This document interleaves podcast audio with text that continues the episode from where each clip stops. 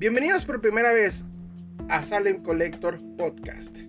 Yo soy Salem y esta vez les traigo un tema, eh, un tema picosito, un tema eh, polémico de estos personajes muy muy conocidos en el mundo del coleccionismo, que es nada más y nada menos de los revendedores. Sí, señores, hoy vamos a hablar de, estas, este, de estos personajes tan oscuros, odiados y criticados del coleccionismo. Y vamos a ver si realmente son malos como la gente los pinta, si realmente revender es malo o si eh, simplemente son pues conjeturas de personas que traen unas ideas muy locas al coleccionismo. Pero todo vamos a empezar ahorita. Me gustaría empezar eh, introduciendo más o menos que este es mi primer podcast. Tenía las ganas de hacer un podcast ya desde hace bastante tiempo. Y este tema, por ejemplo, lo intenté grabar en mi canal Salem Collector. Y lo intenté varias veces grabar, pero creo que es un tema muy complejo como para platicarlo solo en un video.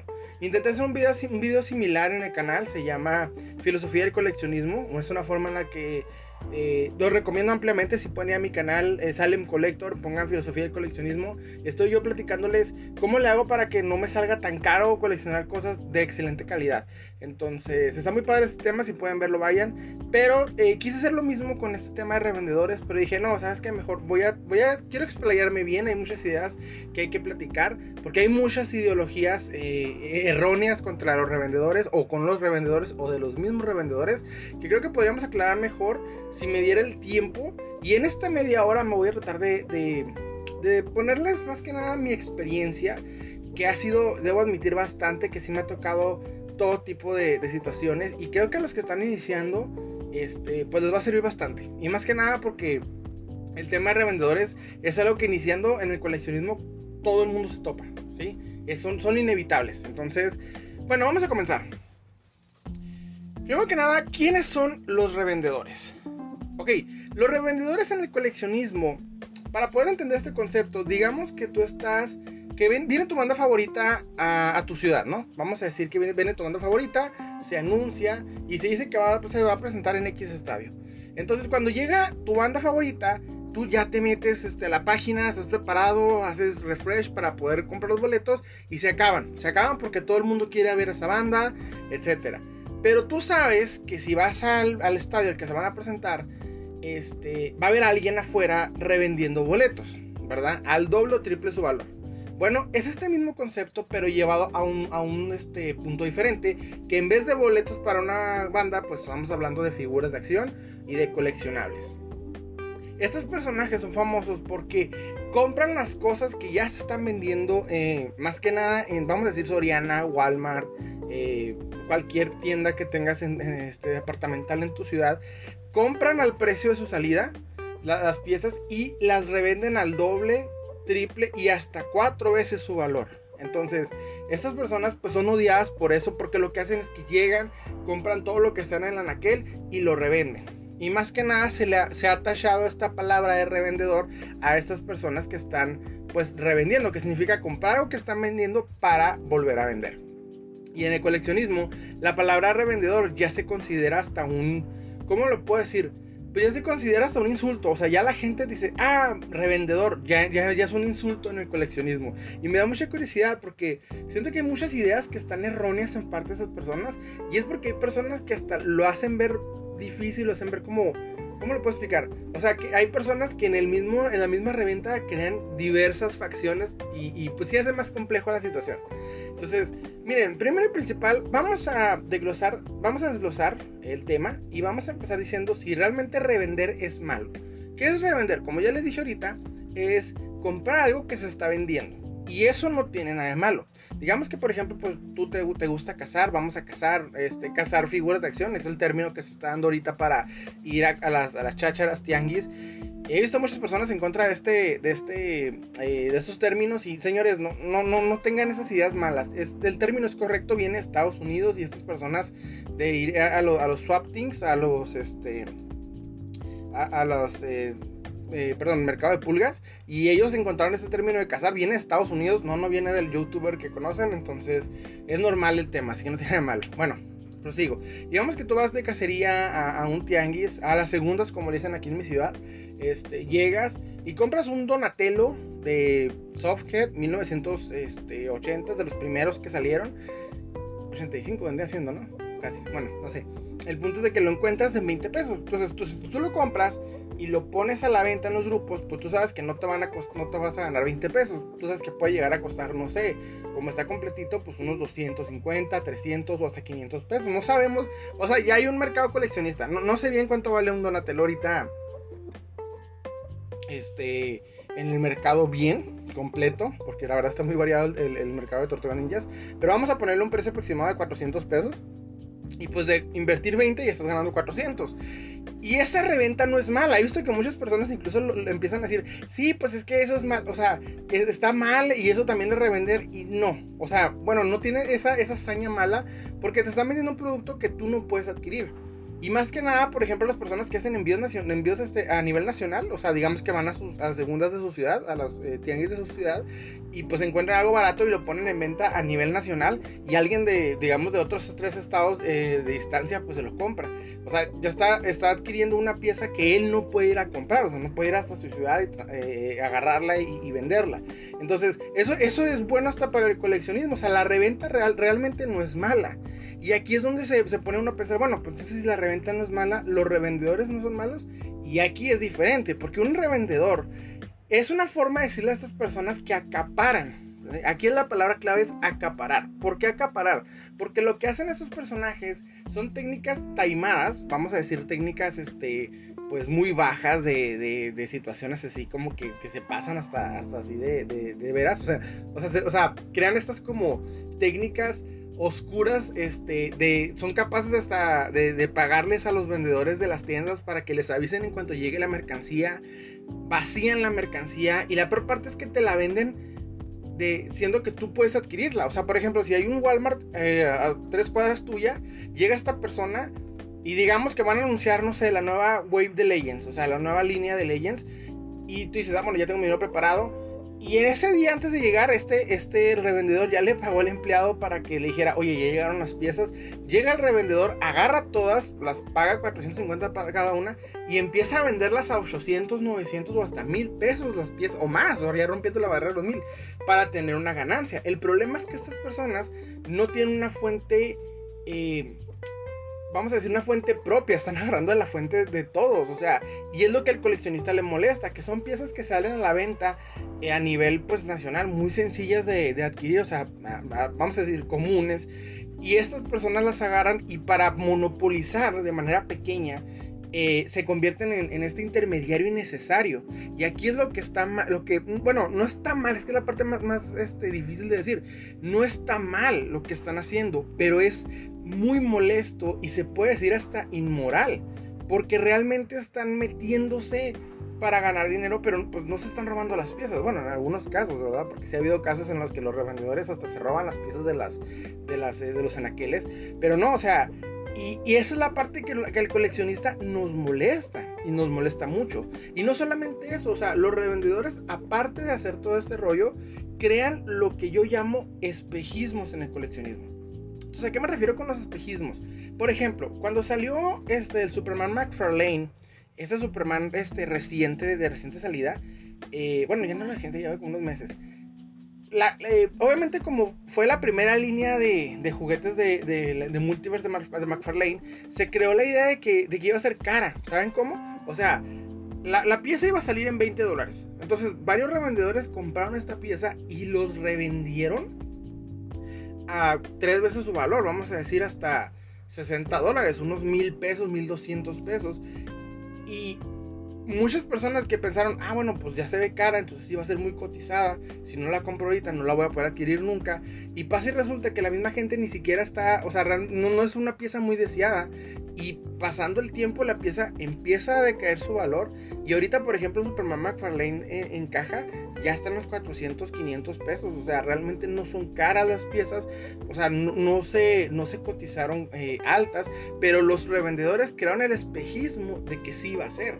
Y la peor parte es que esos espejismos muchas veces sí llegan a ser este, realidad. O sea, pasa por ejemplo con el Mandalorian, que muchos, eh, Mandalorian o el Deadpool Legends, el, el, primer Deadpool que salió, este, creo que de la wave de Warlock, eh, crearon esta idea de que iba a ser caros y sí se mantuvieron caros bastante tiempo. O sea, mucha gente sí los empezó a, pagar y ya el Deadpool de su salida de 350 pesos en aquel tiempo empezó a costar ya mil pesos, 900 y la gente no le bajó por meses hasta que restoquearon, hasta que trajeron de nuevo a, las tiendas departamentales y en ese momento ya bajó su valor, pero ahorita ya se estableció en lo que venía siendo 600 pesos. O sea, la misma eh, idea, ¿no? De que iba a ser eh, algo muy elevado y al último pues no lo fue. Eso es lo que los revendedores hacen. Entonces, como coleccionistas nosotros no podemos evitar que existan, porque el problema del revendedor es que existe porque hay alguien que está pagando. Y a mí, por ejemplo, me ha tocado ver mucho eso, de que hay personas que, revenden descaradamente, o sea, lo estoy hablando de una manera así, ¿cómo puedo decirlo? De una manera totalmente descarada que, por ejemplo, los revendedores de carritos de Hot Wheels, eso me, deja impresionado, porque hasta son los revendedores de figuras, siento que tienen un poquito más de criterio, poquito. Porque los de Hot Wheels, créanme que me sorprende el, descaro. O sea, hace poco estaba viendo una publicación de una persona que literalmente le tomó la foto de, los carritos en el carrito del super, o sea, se llena el carrito de metal, está tomando todos los, los cochecitos, les toma fotos, todavía ni sale en la tienda y le ponen el título, este, aquí los tengo, 50 pesos cada uno y cuestan 20 pesos en el Walmart en el que está tomando. La peor parte fue lo que dije, ok, esto sí es ya pasarse. El chavo dice, no, pues este, entrego en este Walmart, o sea, en donde los está comprando, el chavo está entregándolos allá afuera. Básicamente estaba cobrando 30 pesos por comprarlos por ti. O sea, él te está ya puedo decir básicamente que está cobrando por comprar las piezas. Eh, o sea, ya, yo, hasta pregunto de manera jocosa, ¿no? De manera graciosa. Digo, bueno, ¿cuánto me cobraba por hacerme el mandado? Porque literalmente es lo que está haciendo este chavo. Está comprando, eh, está comprando las piezas y te está, está cobrando por, por comprarlas, por formarse en la fila y por sacarlas de la tienda. O sea, no, no entiendo ese concepto. Entonces, los revendedores son un tema. Crean una forma tan taimada de, de hacer las cosas, o sea, tan ¿cómo decirlo?, tan elaboradas. Por ejemplo, me tocó ver hace ya bastante tiempo, debo admitir, ya bastantes años, un, un tema que me dejó, bueno, una historia que me dejó hasta helado. Como coleccionista dije, ok, wow, está, está muy fuerte. Y fue que, eh, no recuerdo en qué parte de Yucatán, en una ciudad pequeña, había creo nada más un Chedraui y un Walmart en esta ciudad. Y resulta que los revendedores de ahí, que eran como una pareja, porque casualmente siempre son como personas grandes, son parejas, me ha tocado ver que solamente son como un señor y una señora. Eh, estoy hablando de unos, ¿qué quieres? Unos 40, 45 o más. De que eh, tienen como elaborado una forma muy creativa de revender. Entonces estas personas llegan eh, a, estos dos lugares, estos dos este, tiendas departamentales y a los, a los vendedores, a los, perdón, a los empleados les pagaban como 50 o 60, 50 o 100 pesos por decirles cuando llegaban las piezas y ni siquiera mostrarlas, o sea, ya ni siquiera llegaban a los alaqueles, ellos las compraban directamente de la, de la bodega y ya nomás las sacaban a la venta en su Facebook. Y me acuerdo que una persona estaba desesperada diciendo, oye, pues no es justo porque pues no podemos adquirir los demás. Y es que tienen una forma, pues sí, no, hay una palabra mejor decirlo que taimadas para revender. O sea, crean una forma tan absurda que ni siquiera están vendiendo algo, están cobrándote por convertirse en intermediarios innecesarios. O sea, digamos que la pieza llega a, la tienda departamental y por sacarla de la tienda y digamos entregártela, te están dando un cobro demasiado alto y eso es lo que el coleccionista realmente no, no le gusta. O sea, lo que realmente no nos gusta de, los revendedores.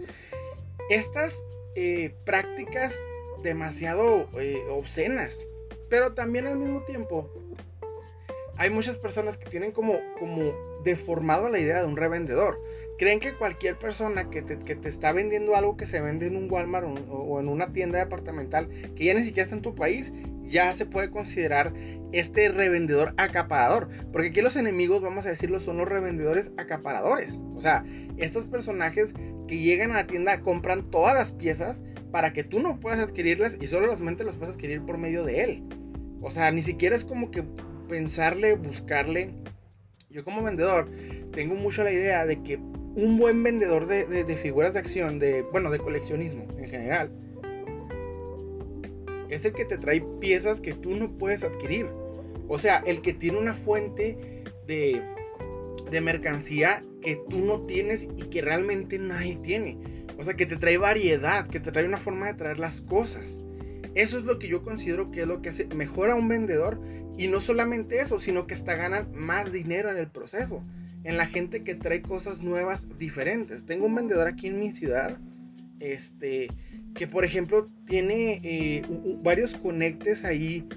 En, eh, pues sí, de, de Estados Unidos que le traen cajas enteras de diversos tipos de, juguetes, de coleccionables, de todo. Y tiene una variedad bien, bien amplia y, precios realmente, o sea, el chavo dice, ok, me llegó muy barato, pues vamos a darlo a lo que anda, o sea, a lo que anda en los grupos, no realmente me voy a ir a, a, triplicar, cuadruplicar, a ver que me consigo millones, no, a mí lo que me interesa es, bueno, lo que él dice es que la mercancía salga para rotar más mercancía, que eso es lo que importa. Y el, usualmente los revendedores no tienen mucho como inteligencia para hacerlo, porque simple y sencillamente pues van al lugar que cualquiera puede ir y te están cobrando por comprar lo que cualquiera puede comprar. Esa es la parte que un revendedor realmente no logra entender. Y vamos a decirle a revendedores acaparadores, porque algo que, algo que es cierto es que en el coleccionismo todos somos revendedores, o sea, al comprar algo que ya se está vendiendo para volver a venderlo y tener una ganancia, es básicamente revender y no todo el concepto, o sea, no todo lo que lo hagan es malo, pero es malo cuando acaparan y nada más quieren que, eh, que pues la gente adquiera los, los, productos por medio de ellos. Eso es lo que más molesta de un revendedor. O sea, yo, yo como vendedor, yo, pues, yo sí vendo este, coleccionables, jamás he vendido algo que se vende en un Walmart de mi ciudad a las personas de mi ciudad. Jamás. O sea, si ellos lo pueden adquirir, ¿por qué yo te voy a vender algo que pues, tú puedes ir a, agarrar tu carro, llegar 15 minutos de tráfico y comprar la pieza? O sea, porque voy a revenderte algo que cualquiera pagará en cualquier Walmart. O sea, eso es lo que yo digo. ¿Para qué? Y me ha tocado aquí que muchas personas lo hacen, o sea, y como si nada. Y yo no estoy o sea, yo no estoy nada de acuerdo con esto. Eso es lo que yo creo. Yo aconsejaría que buscaran fuentes diferentes. Me tocó ver, por ejemplo, una queja muy grande que fue con las, con las este, figuras de He-Man de, de Origins, He-Man Origins, que son figuras que salen en Estados Unidos, obviamente, todavía no se venden en México, no sé si se llegan a vender, pero eso es un tema para otra ocasión. La cosa es de que muchas personas empezaron a calificar a, los revendedores como, ay, es que están vendiendo muy caro. Y saben de qué me di cuenta? De que sí, o sea, las piezas en, Estados Unidos de, Walmart salieron en 15 dólares, pero estamos hablando en Estados Unidos. O sea, yo por ejemplo tengo la suerte de ubicarme en frontera. Pude adquirirlas a, lo que salió. Pero digamos una persona que está eh, en, el interior de la República o al sur. O sea, ¿cómo le hacen ellos para poder adquirir una pieza que cuesta 15 dólares en un Walmart americano? La única forma es que crucen, se pues, suban un avión y crucen y puedan adquirir la pieza. Porque de otra manera realmente no se puede. Entonces ahí es donde yo todavía digo, bueno, tienes una fuente diferente. ¿Sabes? Como esa, esa te la estoy regalando. O sea, yo sé que se fueron recio con los precios, pero yo no le echaría tanto la culpa aquí a, los vendedores. Le echaría la culpa a los que lo están pagando sin pensarlo. Porque la línea Motu de cualquier era, de cualquier este, línea, no hay problema, de cualquier este, eh, año, tiene una, una, demanda sorprendente. Yo lo digo por, por, experiencia. O sea, a mí me llega un Motu entero, no me dura ni medio día después de anunciado. Y ni se diga los Origins, ni se diga de los, incluso hasta los de los 2000 que era de esta serie 2000 era que, que salió con He-Man como renovado.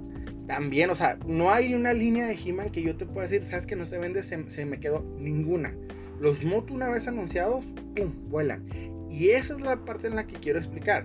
O sea, que si tienes una fuente diferente, pues no hay problemas. Es como una fuente que yo no puedo adquirir, que no cualquiera puede adquirir. O sea, un Walmart en tu ciudad cualquier persona puede llegar y comprarla. Pero esas personas, eso es lo que molesta, ¿verdad? Y que, miren, a mí me tocó una experiencia muy, eh, me dio mucha risa cuando ya me di cuenta, pero primero fue el enojo.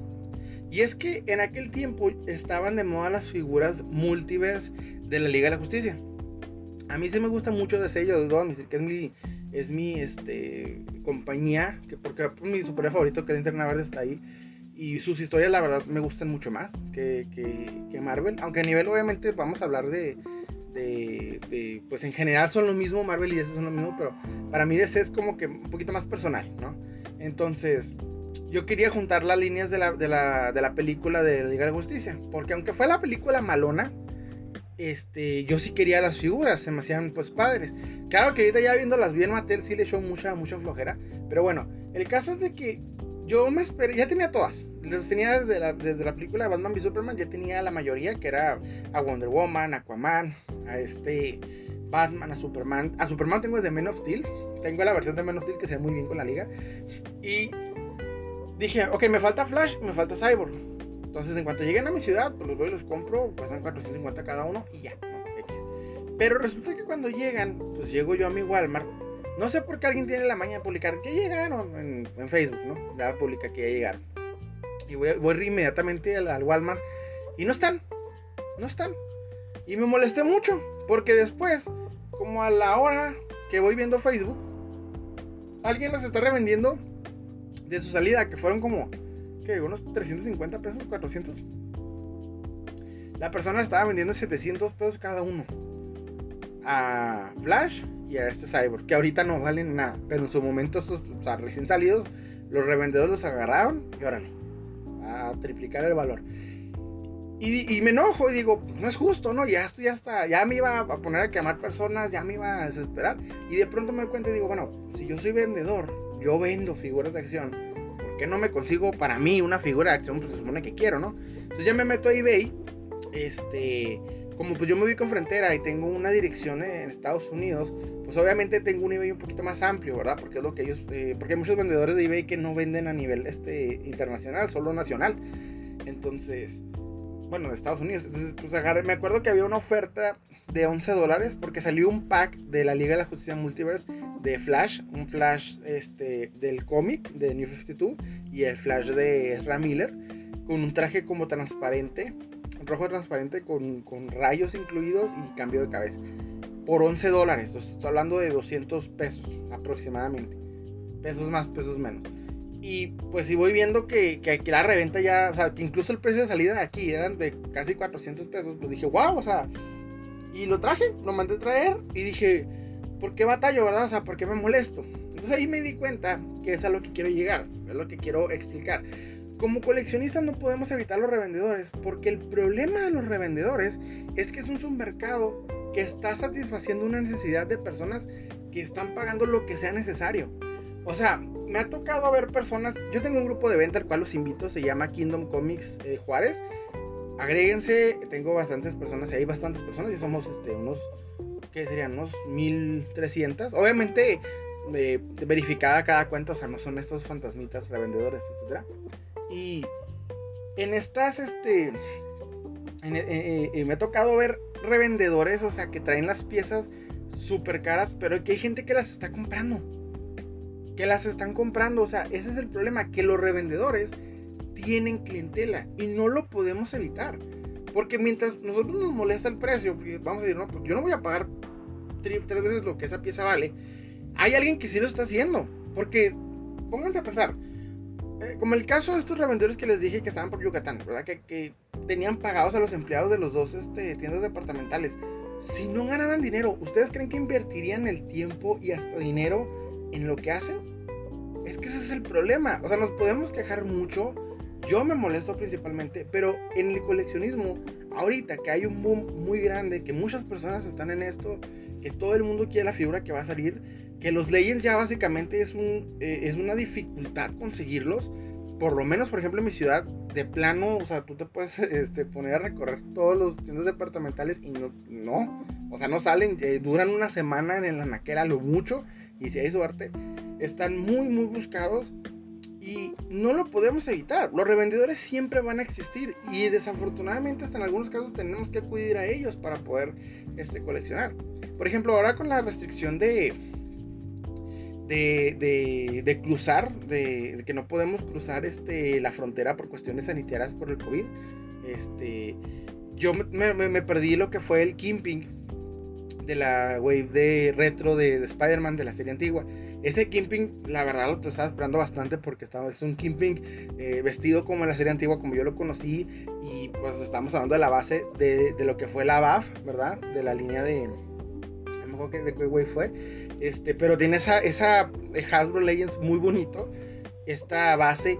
Y lo estaba esperando con ansias. Dije, en cuanto salga voy a ir y lo voy a comprar. Y ahora que se bloquearon las entradas a Estados Unidos pues me quedé como el perro de, las dos tortas y hasta estoy considerando llegar con un revendedor y decir, oye, pues échalo. Porque si lo están, o sea, su salida fue de 35 dólares, estamos hablando de 700 pesos aproximadamente, pesos más, pesos menos. Y ahorita pues ya se va a encontrar hasta 1500 o más.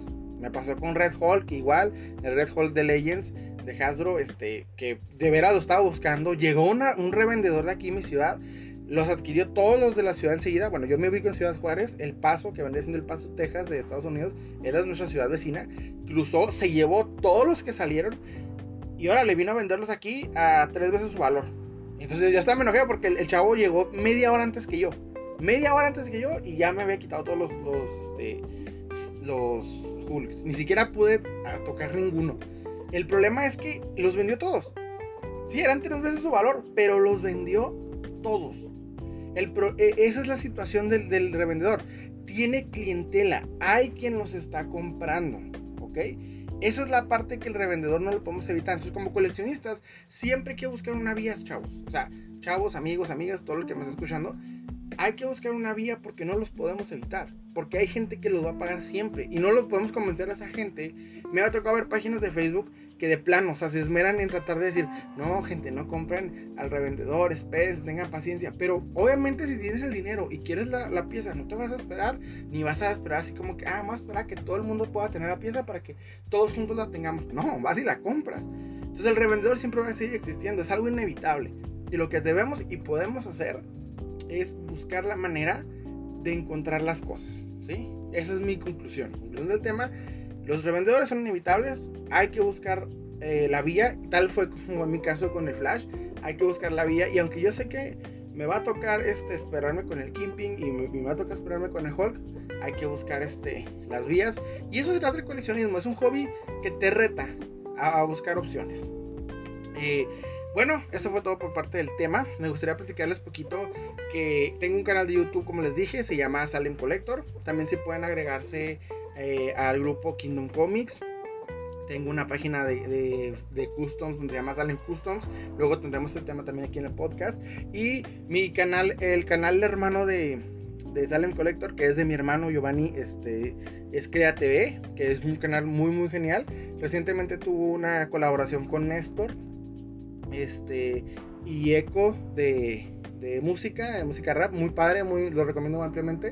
Si se pueden dar una vuelta, aquí está en la descripción este, eh, los links. Y pues en el canal estamos este, mi hermano Giovanni, el Brick, o como le dicen muchos del CREA, y yo, Salem. Este, y pues cualquier duda que tengan, cualquier cosa que quieran agregarse, pues vean. Van a venir más temas, van a venir este, espero tengo bastantes temas que dar y, y cosas muy padres, experiencias. Y pues espero que les guste escucharme esta media hora y que pues que si tienen así algo que hacer, como que, no sé, están alzar, este, alzar la casa o, o están haciendo un custom o cualquier cosa y pues quieren escuchar algo, algo relacionado a esto que la verdad no hay mucha, eh, muchas personas eh, realmente platicando del tema. Eh, hay uno que otro youtuber, pero pues saben que todo el mundo lo cuestiona, lo, los cuestiona, no les agrada o, o hasta crean ideas que no son. Entonces, pues si, si quieren, este, pues aquí está media hora, podemos platicarlo, podemos aquí eh, temas que entendemos que no necesariamente se tratan de, piezas de miles de pesos, no se trata de piezas este, súper, súper extrañas que pues, realmente nadie conoce, se trata de, de piezas que compramos en el día a día, de las colecciones que estamos llevando a cabo y que pues no estamos hablando de, de cosas muy complejas. Así que, bueno, eso fue, eso fue este, todo por mi parte. Les reitero una vez más, yo soy Salem y nos vemos en la próxima. O como digo en los videos, hasta Thank you.